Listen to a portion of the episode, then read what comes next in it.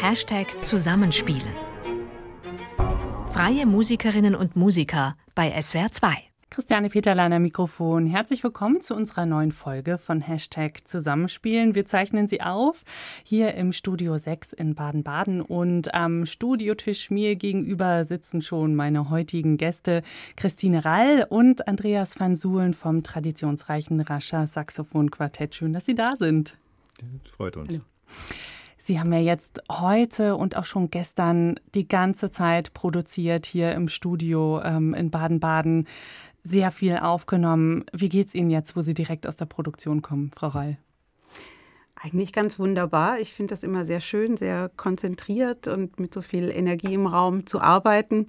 Äh, wenn die Energie abfällt, dann merkt man, was man gemacht hat und wird dann wahrscheinlich sehr müde. Aber es ist einfach sehr schön, so fokussiert arbeiten zu können und dann ein schönes Produkt vor Augen zu haben. Mhm. Herr van Sohlen, wie ist es bei Ihnen? So eine Produktion, trägt da das Adrenalin noch eine Zeit lang oder kommt dann auch irgendwann die Müdigkeit? Beides. Das trägt erst eine Weile und äh, danach kommt dann die Müdigkeit, aber dann ist man zufrieden mit dem, was man geleistet hat und äh, Lob auch nochmal ans Team hier vom Sender. Die haben äh, wirklich klasse Arbeit gemacht und dann ist es wirklich eine sehr große Freude, so eine Produktion. Das war jetzt auch viel Kondition einfach, was bei Ihnen gefragt war. Sie haben ja wirklich sehr viel gespielt. Gibt es einen Körperteil, wo Sie das besonders merken, wenn Sie jetzt sehr viel gespielt haben? Also der eine Körperteil ist das Gehirn, weil man okay. sich einfach wahnsinnig konzentriert die ganze Zeit. Aber es ist auch tatsächlich so, ähm, also ich würde sagen, ich merke das im, im, Atemapparat wahnsinnig. Und man denkt ja manchmal laienhaft, das Atmen würde vor allem hier stattfinden, aber es ist wirklich so ein ganz körperlicher Einsatz beim Atmen. Und da merkt man schon so ein bisschen wie bei einem Lauftraining, dass man schon ein paar Kilometer hinter sich hat. Auch die Bauchmuskeln vielleicht. Ja, ja. Mhm. Mhm.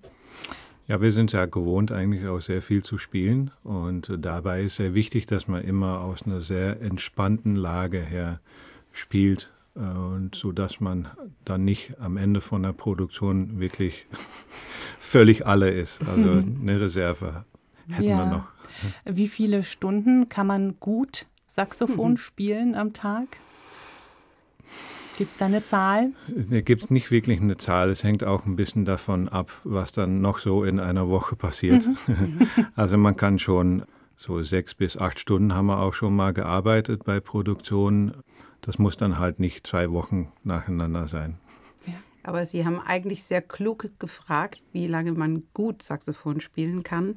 Und ich finde es eben auch wichtig, äh, sich das so einzuteilen, dass man wirklich zielorientiert äh, arbeitet und einfach dann merkt, wenn ich mit hohem qualitativen Anspruch spielen möchte, dann ist vielleicht schon eher schon nach fünf Stunden Schluss. Aber man kann natürlich dann auch vielleicht noch ein paar Stunden dranhängen. Aber ich glaube, gut zu spielen ähm, und durchgehend, da ist dann nach fünf, spätestens sechs mhm. Stunden doch Schluss.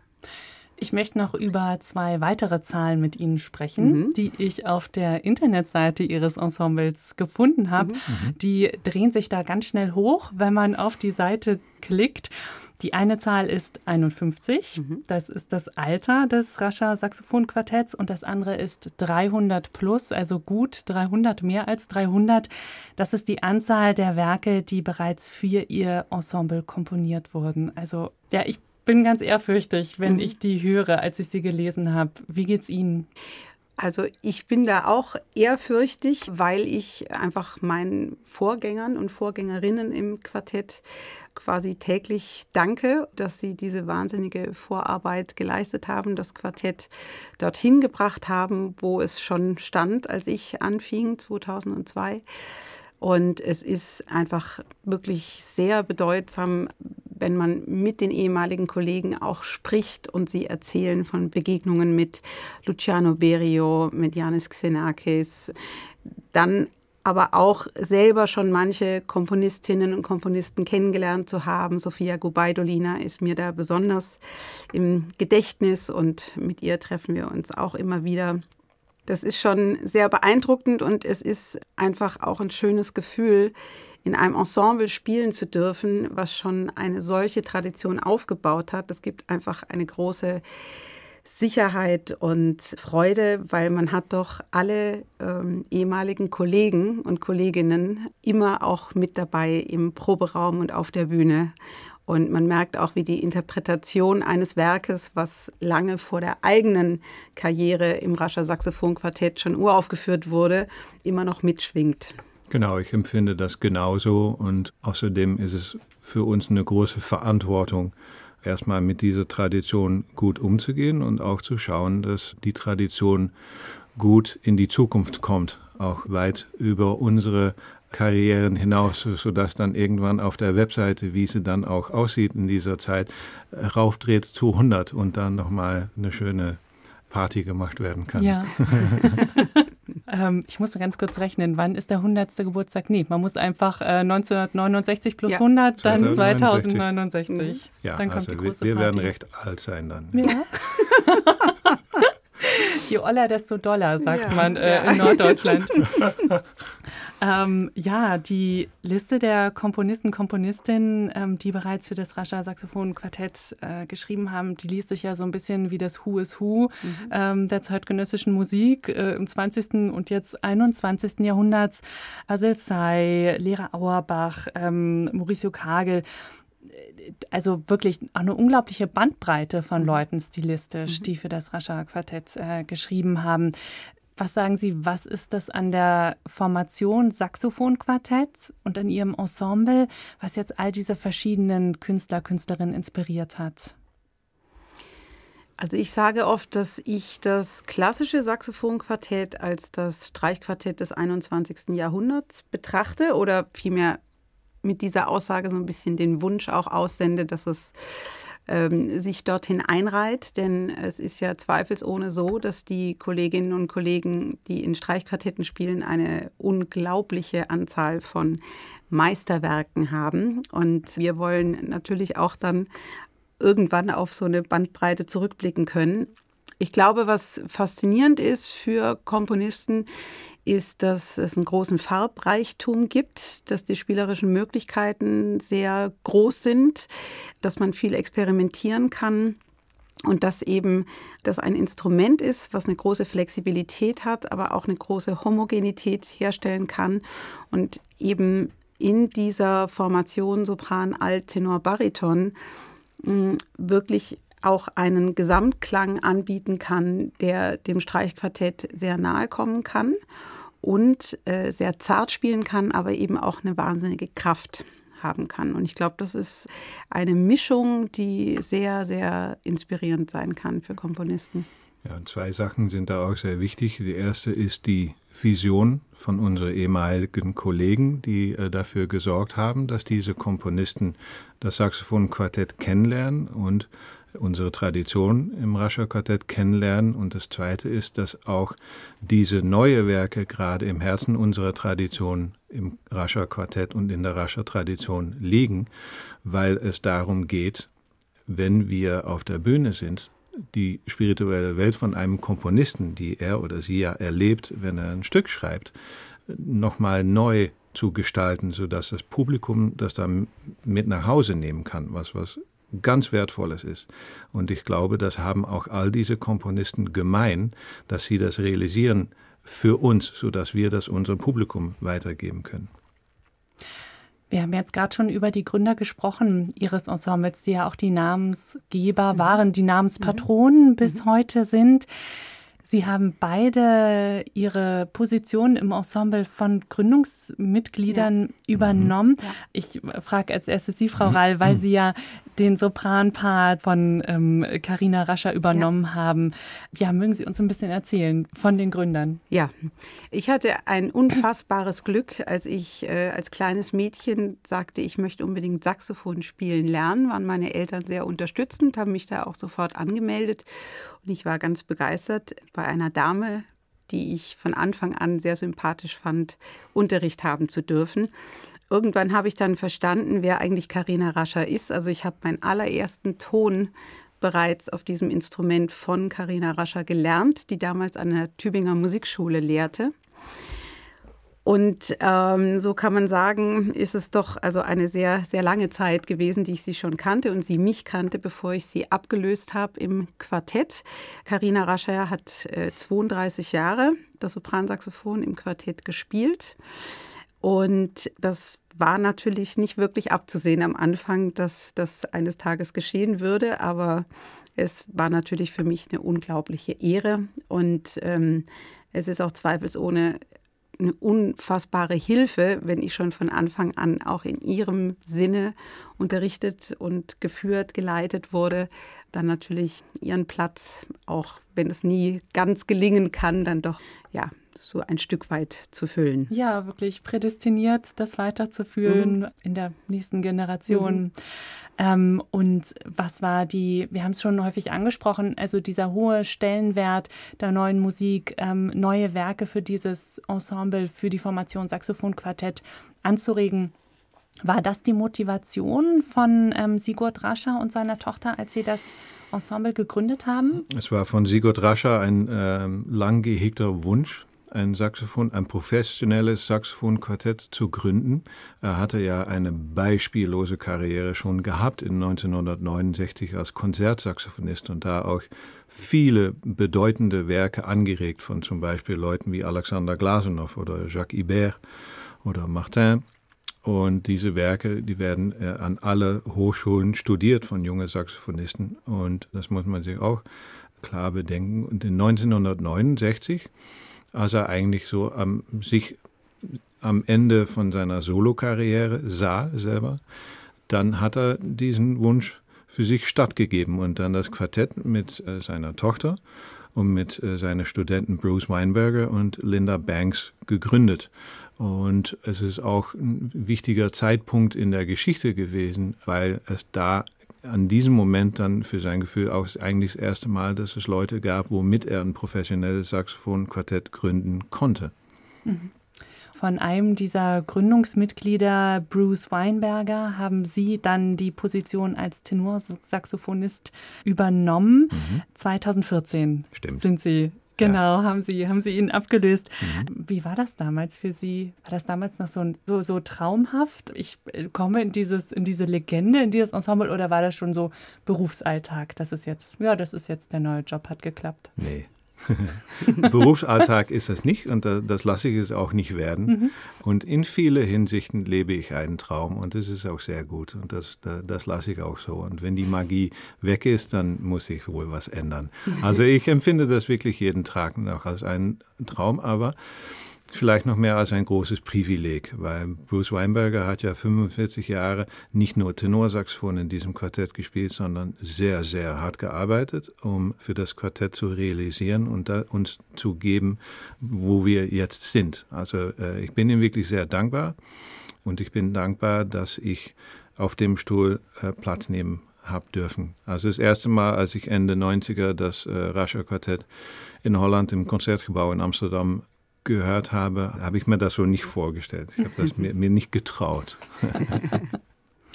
Herr van Suelen, Sie sind äh, 2014 ähm, ins Quartett gekommen mhm. und jetzt sind Sie Mitglied in diesem weltberühmten Ensemble und ähm, weltberühmt in der Musikwelt. Aber ich habe mich gefragt, dieser Ruhm, wie beeinflusst der Ihr Leben? Merken Sie den im Alltag?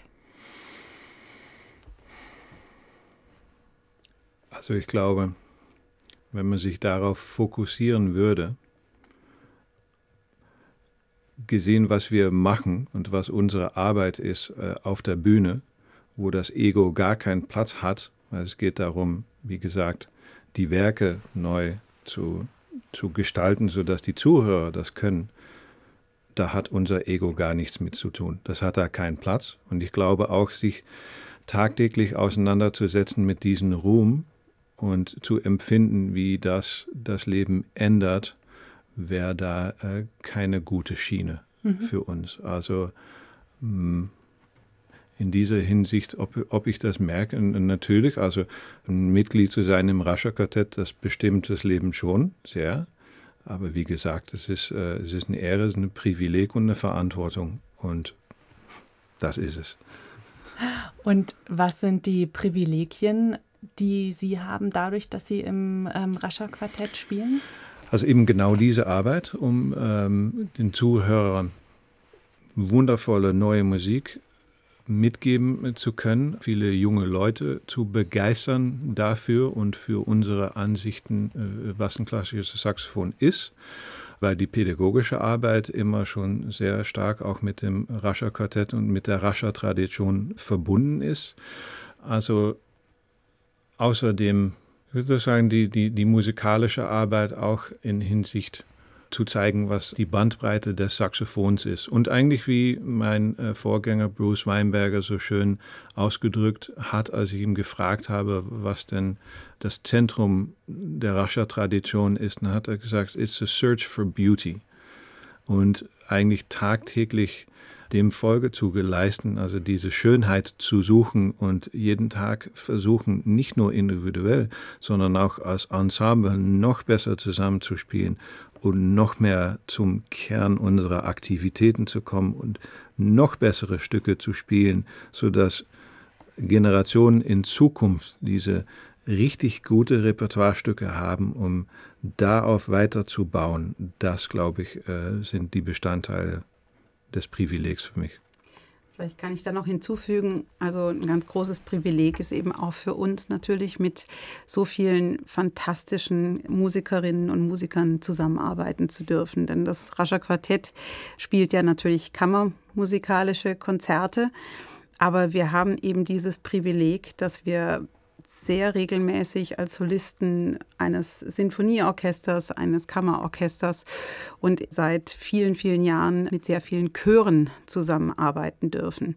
Und das ist schon einfach gerade auch vor dem Hintergrund, über was wir vorhin gesprochen haben, das klassische Saxophon auch noch nicht so ganz jedem bekannt ist, doch also so ein kleines Wunder, dass wir einfach regelmäßig mit diesen fantastischen Kolleginnen und Kollegen zusammenarbeiten dürfen und auf allerhöchstem Niveau proben und Konzerte spielen dürfen. Das Stück, mit dem wir Sie gemeinsam mit Ihren beiden Kollegen hören, ja, ist das Werk von einem Komponisten, mit dem Sie auch eine lange Zusammenarbeit verbindet, mhm. Fasil Say. Mhm. Sie kennen ihn sogar noch aus Studienzeiten. Mhm. Vielleicht können Sie erzählen, wie sind Sie zusammengekommen? Wie, wie kam es aus dieser persönlichen Bekanntschaft aus Studienzeiten, dass Sie dann auch äh, im weiteren Verlauf ihrer, Ihres musikalischen Weges dann zusammengearbeitet haben? Ja, also wie Sie sagten, ich war an der Robert-Schumann-Hochschule, als Fasil Say auch dort kurz studierte. Und äh, wir sind uns dann immer mal wieder in der damals noch nicht existierenden Cafeteria, also sprich mehr auf dem Flur, begegnet. Er ging dann auch recht bald nach Berlin. Da haben wir uns dann wieder etwas aus den Augen verloren. Und als er dann anfing, sich nicht ausschließlich als Pianist, sondern auch als Komponist zeigen zu wollen, da kam dann Kenneth Kuhn, mein ehemaliger Kollege, eben auch auf mich zu und sagte, hm, also das würde ihn doch interessieren, was für ein Stück Fasil für uns schreiben würde.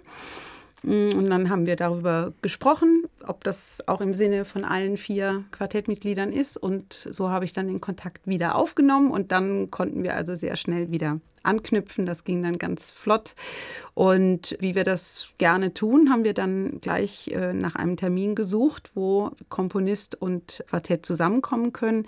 Denn für uns ist dieser Austausch sehr wichtig. Sowohl ohne Instrument, aber eben auch besonders mit Instrument, dass der Komponist in einer Probe dabei sein kann, Wünsche äußern kann, Fragen stellen kann, wir Dinge anbieten können, ausprobieren können immer Johann Sebastian Bach auch spielen, aber auch Ausschnitte aus, äh, aus Werken, die wir besonders äh, schätzen, verschiedene Spieltechniken äh, zeigen, aber auch eben dann mit dem Komponisten neue entwickeln. So entsteht das ja eigentlich auch, dass manche Komponisten sagen, könnt ihr nicht so und so klingen oder könnt ihr mal diese Spieltechnik mir anbieten? Ja, und er hat dann ein wirklich wunderschönes Werk geschrieben, Prelude für Saxophon, Quartett und Orchester was wir zusammen mit Dennis Russell Davies dann uraufführen durften. Und es ist sehr schön, weil jeder Satz Bezug nimmt zu einem anderen literarischen Werk. Also jeder Satz bezieht sich dann auf ein Buch und das kann äh, in einem Fall Siddhartha sein, das kann in einem anderen Fall ein Buch von Kafka sein. Und das zeigt sich eben sehr schön. Es ist ein sehr stimmungsvolles, sehr farbenreiches Stück und wir spielen es sehr gerne. Jetzt hören wir Ihr Ensemble gleich mit einem Satz aus einem Streichquartett, das Sie wiederum übersetzt haben mhm. für äh, Saxophonquartett Herr mhm. van Suhlen. War da das Stück, was Fasil Say für Sie komponiert hat, war das eine wichtige Referenz für Sie, als Sie das bearbeitet haben?